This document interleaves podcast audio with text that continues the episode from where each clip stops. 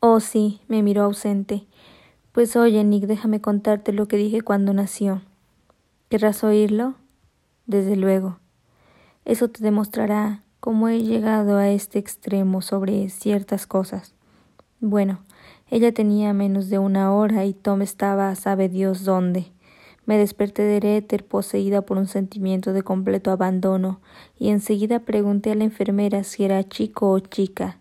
Me dijo que era chica. Volví la cabeza y me puse a llorar. Bueno, dije. Me alegro de que sea niña. Espero que sea tonta. Lo mejor en este mundo para una chica es ser bonita y tonta. Verás, yo creo. sea como sea, todo es terrible. Continuó hablando, en tono convencido. Todo el mundo piensa así, la gente más lista. Y lo sé. He estado en todas partes, lo he visto todo, lo he hecho todo. Sus ojos se alzaron retadoramente parecidos a los de Tom y rompió a reír con conmovedor desprecio. Sofisticada, santo Dios, estoy sofisticada. En el instante en que su voz se apagó, acabando de apoderarse de mi atención, de mis ideas, sentí la insinceridad básica de lo que acababa de decir.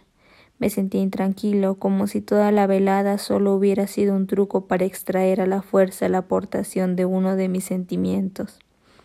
Esperé y naturalmente, al cabo de un momento me miró con una sonrisa totalmente afectada, como si acabara de afirmar su adhesión a una distinguida y secreta sociedad a la que ella y Tom permanecerían.